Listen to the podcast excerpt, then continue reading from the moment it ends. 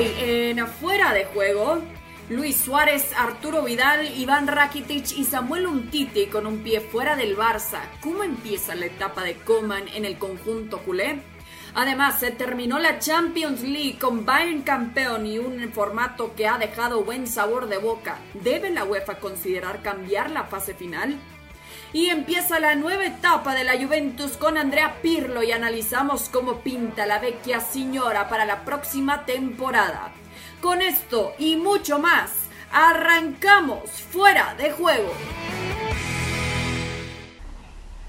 ¿Cómo están? Bienvenidos a esta edición eh, de Fuera de Juego. Mi alineación titular el día de hoy, Andrés Agulla, Barack Feber y Manu Martín. Qué gusto platicar con ustedes en un lunes todavía cargado blaugrana a pesar de la resaca de la UEFA Champions League. También hace una semana platicábamos sobre la destitución de Quique Setién y ya Ronald Koeman ha hecho varios movimientos interesantes o lo que se le describe también podría decir abrirle la puerta a los jugadores para salir alguien tan importante como Luis Suárez también, nada más y nada menos que el tercer máximo goleador en la institución Blaugrana. Tras seis años en la institución, todo indica de que estaría buscando ya otro equipo para reunirse primero, obviamente, con sus abogados, ya que tiene un año más de contrato con opción a un año más. Manu Martínez, ¿cómo estás? ¿Y qué te parece principalmente entre los nombres también el que ya se escuchaba, como la de Iván Rakitic, Samuel Umtiti, eh, también entre ellos Arturo Vidal,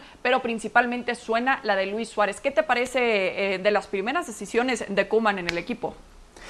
¿Qué tal? ¿Cómo estáis? Un saludo para todos. Bueno, lo primero que tengo que decir es que el Barcelona está en un callejón sin salida, porque algo tiene que hacer, pero no tiene mucho para hacer ni mucho que hacer. Es decir, el Barcelona ha traído a Ronald Koeman con esa intención, con que haga una revolución, con que se vaya quitando vacas sagradas, ir disminuyendo sobre todo el tope salarial de este equipo, que es muy alto, sobre todo en los casos de Messi o de Luis Suárez o del propio Vidal, y a partir de ahí empezar la reconstrucción. Lo va a hacer en un momento donde no tienen dinero, en un momento donde estos jugadores ganan mucho dinero y va a ser difícil que otros clubes se lo vayan a pagar y en un momento donde todos sabemos cómo está el fútbol mundial y lo difícil que va a ser el mercado de aquí al 5 de octubre. Por lo tanto, esa es la primera reflexión. Eh, hay que hacerlo, pero ¿cómo hacerlo? Se le ha acumulado demasiados problemas al Barcelona en muy poco tiempo o, en mucho tiempo, pero no quiso mirar los problemas y ahora va a tener que solucionarlo. De verdad que es una auténtica incógnita. Luis Luis llegó a decir en una entrevista en el diario El País el pasado sábado que estaba dispuesto a ser suplente, pero claro, ganar el dinero que gana para ser suplente con 33 años es realmente eh, un suicidio para el Fútbol Club Barcelona en estos momentos. Así que me parece que están haciendo algo que deberían haber hecho hace tiempo, pero que les va a costar llegar al objetivo final y que Luis Suárez, si él quiere, pueda amargarle un poco la asistencia al Barcelona quedándose un año más, porque no va a haber nadie ni que pague lo que pida el Barcelona por él, ni que pague lo que ahora mismo cobra Luis Suárez. Sí, es increíble esta decisión también, Andrés. Es interesante lo que comenta Manu también. El peso económico, sabemos que existe este interés y se vale también más en este año del 2020. Sin embargo, con esta duda de los rumores de la salida de Messi, también del Fútbol Club Barcelona, ¿cuánto podría influir el que salga también uno de sus mejores amigos en el vestidor, que incluye a Luis Suárez y también sabemos que se lleva bastante bien con Arturo Vidal? ¿Qué tal, Cris? ¿Cómo te va? Un abrazo para todos. A ver, yo estoy bastante de acuerdo con lo que dice Manu, sumado a que este momento en el cual se pone el Barcelona es consecuencia de haber hecho las cosas mal mucho tiempo. Y hay otro tema y otro punto para aclarar o para sumar a lo que dice Manu. ¿Qué apoyo directivo tenés para este tipo de situaciones cuando la actual junta directiva tiene elecciones en marzo? Y lo más probable es que no haya continuidad de esta junta directiva. Entonces, le estás dando autoridad a un técnico que tome decisiones, que es lo que corresponde, pero después te cuesta mucho sustentarlas a nivel club, a nivel ejecutivo. Por esto que dice Manu, a ver, cobra 15 millones Suárez. El Ajax lo quiere, pero el Ajax dice, te podemos ofrecer 3. ¿Qué persona en el mundo, cualquiera, en cualquier trabajo, quiten que se llamen Luis Suárez o que quiera jugar en el Barcelona o que sea amigo de Messi? ¿Qué persona en el mundo quiere dejar de ganar 15 millones de euros para pasar a ganar 3? Simplemente porque el club no lo quiere más. Ninguna. Ese es el caso de Suárez. El caso de un Tití también es muy complicado porque a un Tití le quedan 3 años de contrato.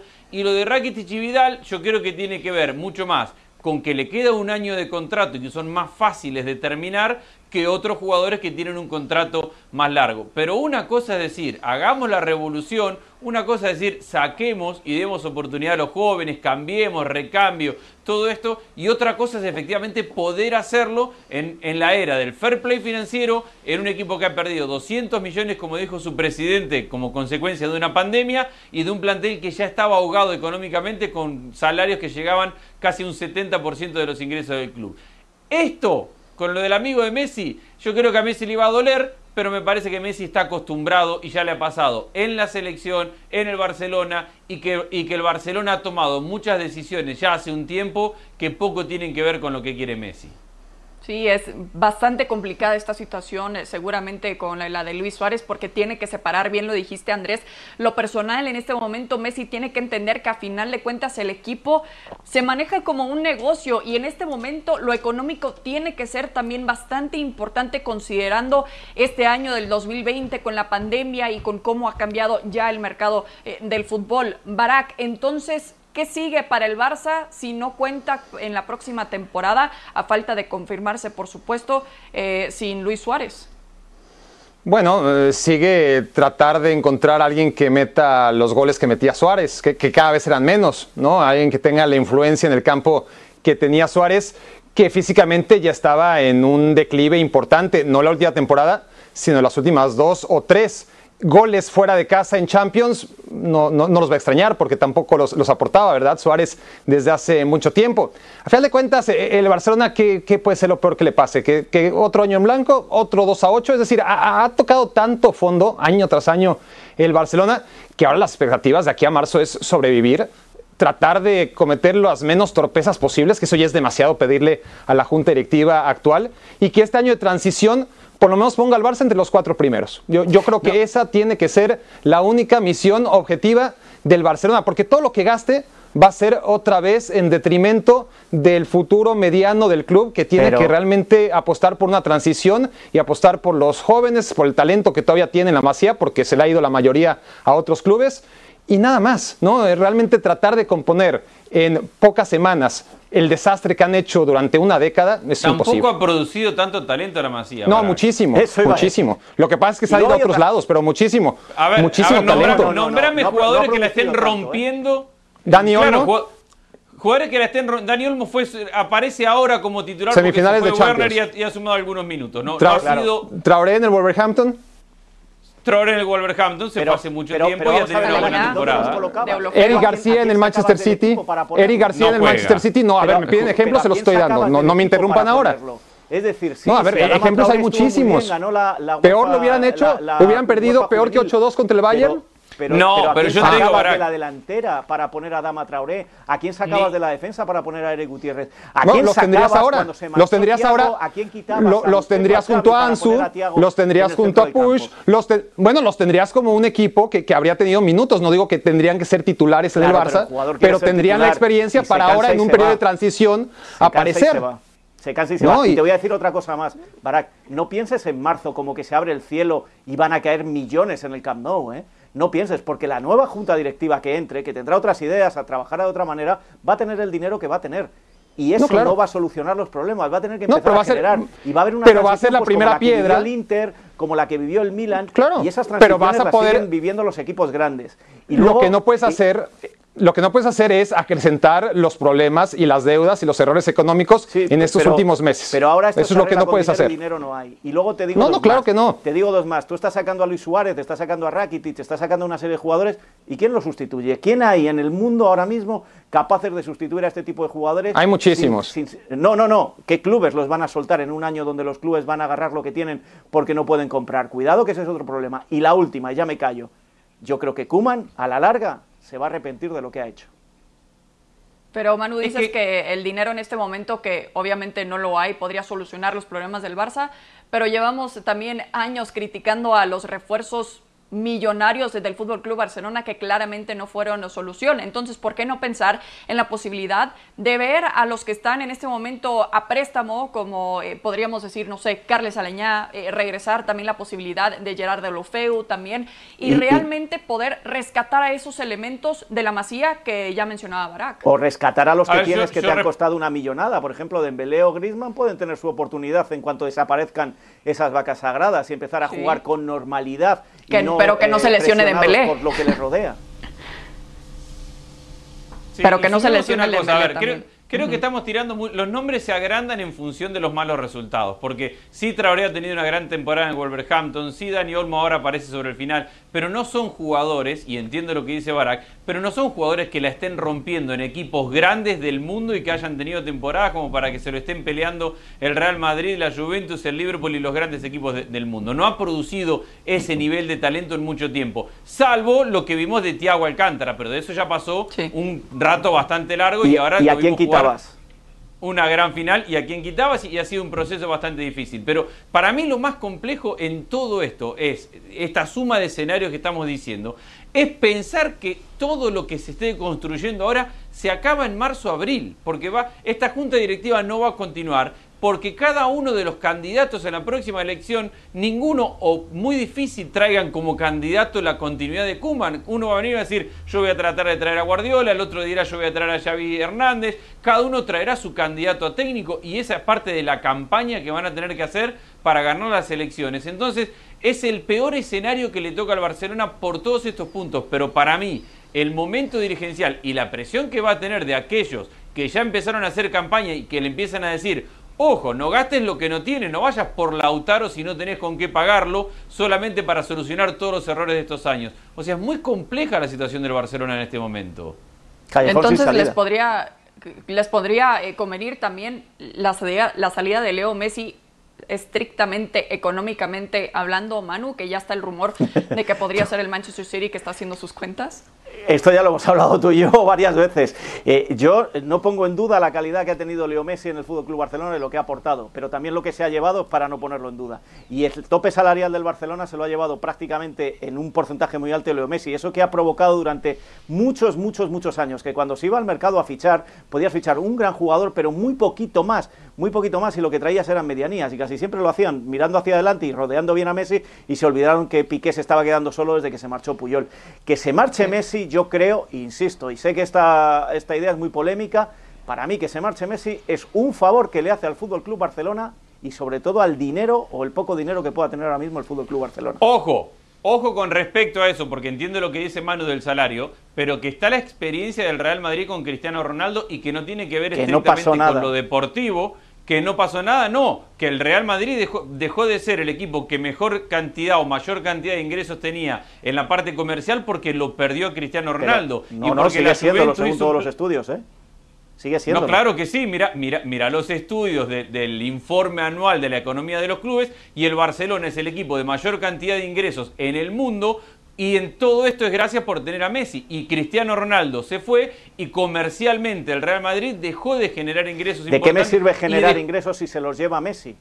Si es que al final esos ingresos, Andrés, lo que están provocando es que Messi, cada vez que hace una renovación anual de las suyas, pida más dinero. No descartes que Messi se quede y negocie con el candidato que gane las elecciones y pida más dinero. Y al final, ¿qué, les, qué estás haciendo? Lo comido por lo servido. Como dice un amigo mío, las gallinas que entran por las que salen, las que entran A por ver, bueno, pero pero puedo, en ese escenario, si ese es el escenario que vos decís, si yo voy a vender más y se lo va a llevar Messi, pero voy a tener a Messi, déjamelo toda la vida. Ahora, si quiero que se vaya Messi para no pagarle y no, me va a regresar ese dinero ¿eh? tampoco, yo prefiero que Messi me traiga esa plata y que se pague su salario, que es lo que está pasando. Messi, con, con, eh, Messi no has ganado nada este año, Andrés. estamos, no, estamos hablando como si el Barça no se hubiera gastado en los últimos 10 años 1.500 millones de euros, además de pagarle a Messi. Es decir, dinero ha habido, solamente que lo han regalado, lo han tirado, no han rodeado bien a Messi porque no le han traído jugadores complementarios, le han traído jugadores de moda, jugadores que suenan bien, jugadores que en el entorno de sus equipos,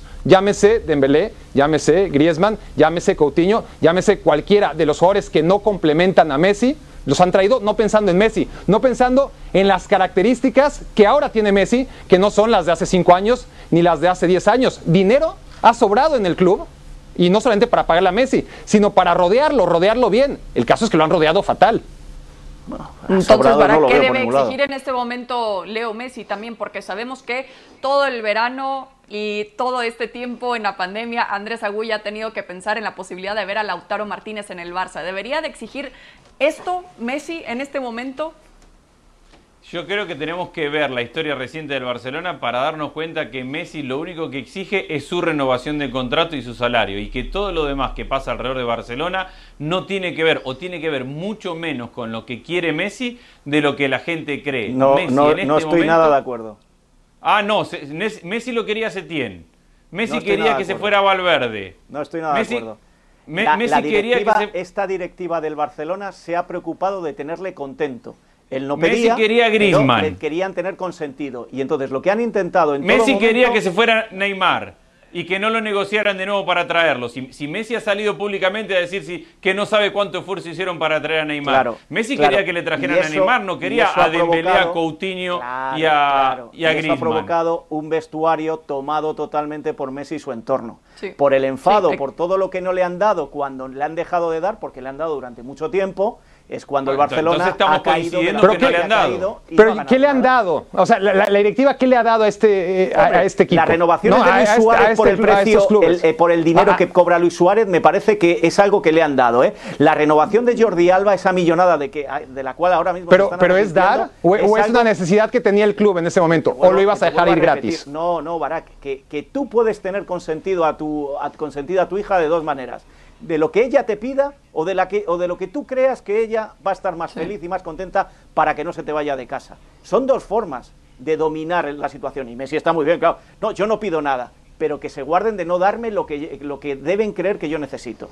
Yo creo que la gestión del equipo ha sido de los jugadores mucho antes del fracaso. Es decir, esta directiva ha tenido tan poca personalidad y tanta preparación que estos mismos jugadores que lo hicieron muy bien administrando su mejor momento de su carrera en los años 2014, 2015, ya no se les alcanzó para más, al menos no en Europa, y ahora no les alcanza para nada. Bueno, ese mismo grupo de jugadores es el ahora que sí, ¿no? Es verdad, ya está envejecido, ya está en un momento en donde ya no le puede ofrecer más al Barça, pero la directiva a esos jugadores no les dio nada, ¿no? Nunca les dio un entorno en el que pudieran seguir ganando títulos, los abandonó. ¿Les dio dinero? Bueno, sí, les dio dinero, es lo que ah, pedía cada uno para sus familias. pero deportivamente hay, que, hay, que aclarar que deportivamente no le han dado nada al Barcelona.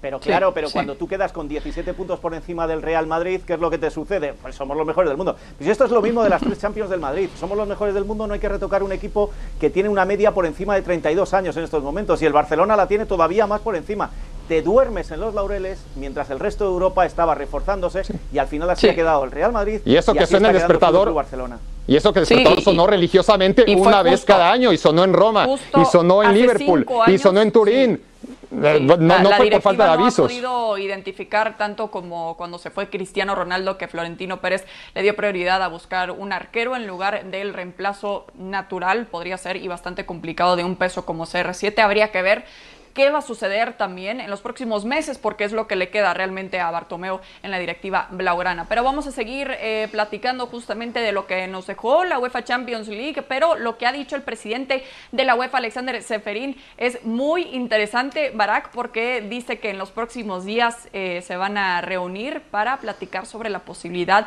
de mantener las eliminatorias, empezando con las semifinales a partido único, ya que vio muchísima emoción, hasta comparándolo con lo que también en una situación tipo Super Bowl. Eh, ¿Qué te parecieron estos, ah, estas eliminatorias a partido único y la posibilidad ahora que lo estén meditando en la UEFA?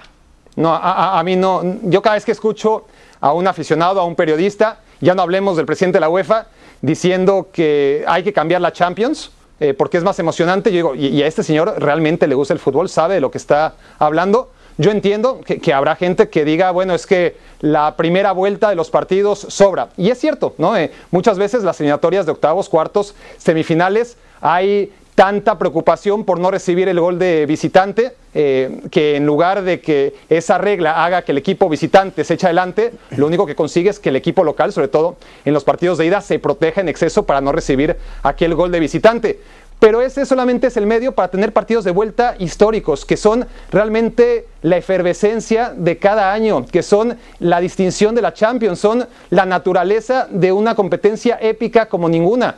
Los partidos de vuelta que vimos en Roma contra Barcelona, que vimos en Liverpool también contra el Barça, que vimos en el Camp Nou en contra del Paris Saint-Germain, que vimos en el Bernabéu contra una Juventus que en la ida había perdido 3-0 y que nadie pensaba que iba a remontar y, después con un penal sobre Lucas Vázquez de Benatia, de repente de último minuto el Madrid logró salvar una eliminatoria que también ya habían remontado, la del Atlético de Madrid contra la Juventus y los tres goles de Cristiano Ronaldo cuando había perdido 2-0 en el Metropolitano, tantas y tantas historias que son la esencia de la Copa de Europa, de la Champions League y que se perderían con estos partidos a 90 minutos en una sola sede, sin darle la oportunidad a la afición de ver en su casa un partido 90 minutos y a la otra afición 90 minutos, los haces viajar, no todo el mundo tiene los recursos para viajar a una sede neutra. En fin, yo veo muchísimos problemas y me parece que va totalmente en contra de una competición que funciona y funciona muy bien como es la Champions League.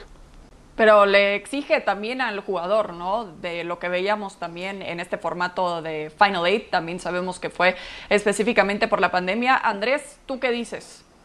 Estoy sumamente de acuerdo con Barak, totalmente de acuerdo con Barak en la parte deportiva. Y hay que sumarle la parte económica. Cuando Seferín vaya y le plantee esto a la ECA, la, Asociación de Clubes Europeos, lo van a mirar y, y, le van a decir, pero vos estás loco o de cómo crees que le estamos pagando a los jugadores. A ver, Primero, menos cantidad de partidos. Segundo, desequilibrar por completo el calendario. Hoy están terminando de celebrar los jugadores del Bayern de Múnich y están todavía llorando los del Paris Saint-Germain. Hay equipos que ya están jugando, que ya han jugado partidos oficiales y que ya han jugado partidos de pretemporada y hay otros que están de vacaciones. O sea, un calendario totalmente desacomodado. Y anda a decirle a los equipos grandes que se pierden una recaudación de local en un partido de semifinal de UEFA Champions League. Es decir, menos televisión, menos ingresos por televisión, menos ingresos de eh, día de partido, sumado a todo lo que decía deportivamente Barak, con lo cual estoy totalmente de acuerdo, me parece que ni desde lo deportivo ni desde lo económico tiene sentido y tampoco me parece que este formato nos haya generado,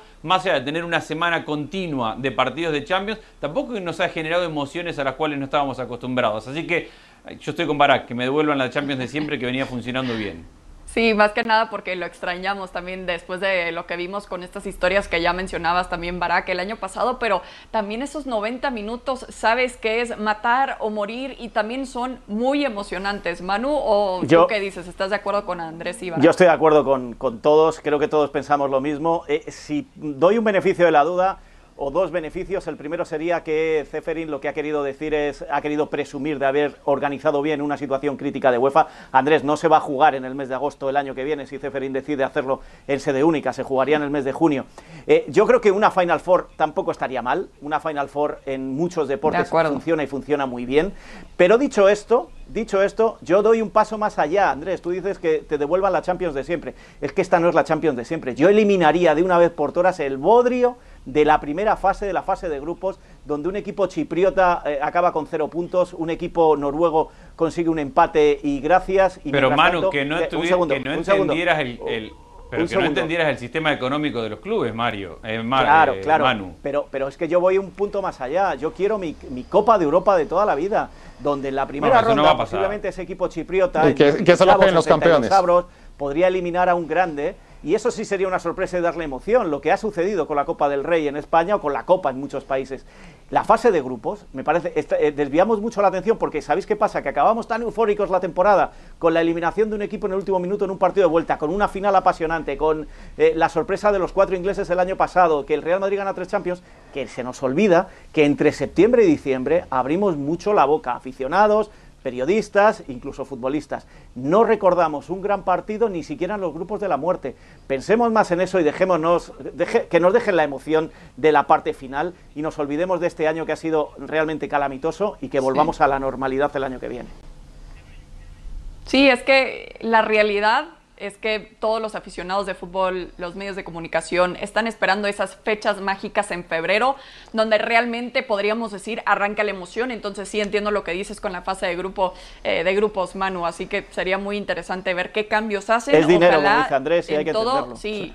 Sí, claro. que, claro, que hay cuatro o cinco equipos que se están metiendo más de 100 millones este año. y eso no lo realmente, sí, Aunque es refrescante también ver que un presidente y el presidente de la UEFA le quiere dar prioridad también a la emoción y busca también justamente eso, quizás pensar en lo económico después. Lo digo como medio de comunicación, como aficionada también, así que eh, todo puede suceder como lo hemos visto en este año. También todo puede suceder y eso lo sabe la Juventus también, especialmente Andrea Pirlo también, hay quien ya dirigió su primer entrenamiento, donde ya se incorporaron algunos de sus eh, refuerzos nuevos, entre ellos Artur Melo también eh, en estos exámenes médicos y con mucha afición que fue a recibirlo. Barak, ¿qué realmente podemos esperar de Andrea Pirlo, que sabemos que su trayectoria de jugador es espectacular, pero de director técnico no sabemos nada. Eso, eso, es, inventar y es intuir y es confiar en que replique la calidad que, tuvo en la cancha. Podemos garantizar que va a poner moda en los banquillos, sin duda. Eso sí es una apuesta segura, ¿no? Que, vamos a estar muy pendientes del atuendo y, de la pose que tenga Pirlo cada vez que dé indicaciones, porque esa clase la tiene asegurada. Después, su trabajo es que ni siquiera aquellos expertos eh, en fútbol eh, de base, ¿no? en, categorías inferiores, nos pueden, nos pueden dar la pauta, como en su momento con, con Zidane o con Guardiola. ¿no? Eh, da el salto directo. Prácticamente le habían dado la posibilidad de tener este año la dirección del equipo primavera, que era claramente una intención de prepararle para las grandes noches ya con la Juventus, tener ese año por lo menos de transición.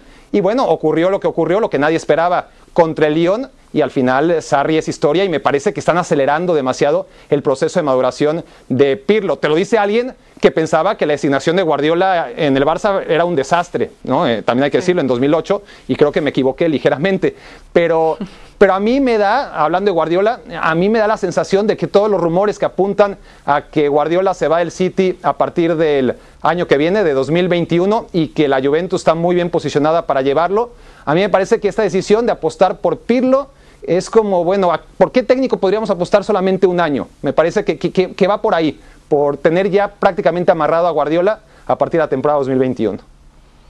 Sí, es interesante también, lo decíamos quizás en su momento con Zinedine Zidane, no esperábamos también que hiciera tanto con el, eh, con el Real Madrid, sin embargo también reconociendo el plantel que le tocó en su momento, así que eh, quién sabe, Andrés, también para esta próxima temporada, eh, la vecchia señora sabemos que llega con esta presión, esta exigencia después de, de nueva cuenta, lo que no hizo en la UEFA Champions League, ¿podrá Pirlo con esta presión pensando en posibles refuerzos eh, en la próxima campaña? Entendiendo y coincidiendo con lo que dice Barak, porque entramos en un terreno desconocido, lo único que sabemos es que Igor Tudor será su asistente y podemos ver que su Udinese jugaba bastante bien al fútbol, pero esa es la única referencia que tenemos de Tudor cuando era técnico del, del Udinese como para entender a lo mejor algo de Pirlo. Yo creo que la Juventus, primero, ha intentado por años replicar los sistemas que han funcionado para ganar la Champions. Y con esto que ha hecho, primero construir un gran plantel, después entender que a ese gran plantel había que traerle mentalidad ganadora, y ahí le trajo primero a Dani Alves, después le trajo a Cristiano Ronaldo, le trajo un técnico muy táctico como Sarri, no le funcionó, y ahora le trae lo que intuimos, es un gran manejador de vestuarios, que ha funcionado muy bien con técnicos como Ancelotti, como Zidane, que son probablemente menos técnicos, menos tácticos, pero mucho mejores para manejar este tipo de vestuarios. Yo creo que se está dando una combinación que posiciona a la Juventus para fracasar la temporada que viene. Con un técnico sin experiencia, con un Inter en crecimiento, con un gran plantel. Habrá que ver qué hace el Inter porque no sabe si se queda Conte, pero si no está Conte vendrá Alegri, es decir, tendrá un mejor técnico el Inter. Ha crecido en plantel y yo creo que se está posicionando la Juve para que se corte esta racha de campeonatos consecutivos y que esto termine dentro de un año tengamos esta misma conversación que tuvimos con el Barcelona, la tengamos con la Juventus. Cómo dar vuelta a la página y rearmar todo después de tantos años de intentarlo y no lograr el, objetivo de la Champions. Pobre Pirlo, pero es la realidad que está viviendo en este momento. Manu, pensando en algunos refuerzos por ahí, también se dice que está la opción de Arturo Vidal. ¿Qué también le vendría a este equipo chileno?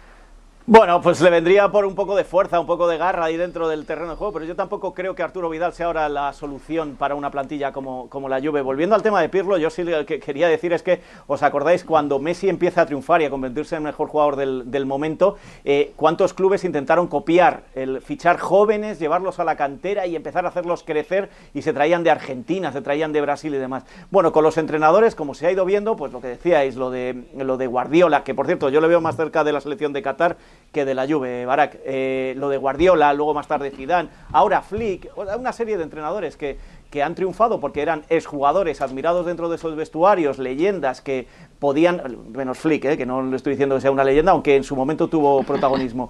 Eh, yo creo que eso es lo que están tratando de copiar también algunos clubes y la Juve ha sucumbido también a eso. Estoy de acuerdo con lo que dice Andrés, no sé si va a ser la solución, pero también dije eso con Zidane, que era para seis meses y fijaros todo lo que llevamos aguantando a Zidane.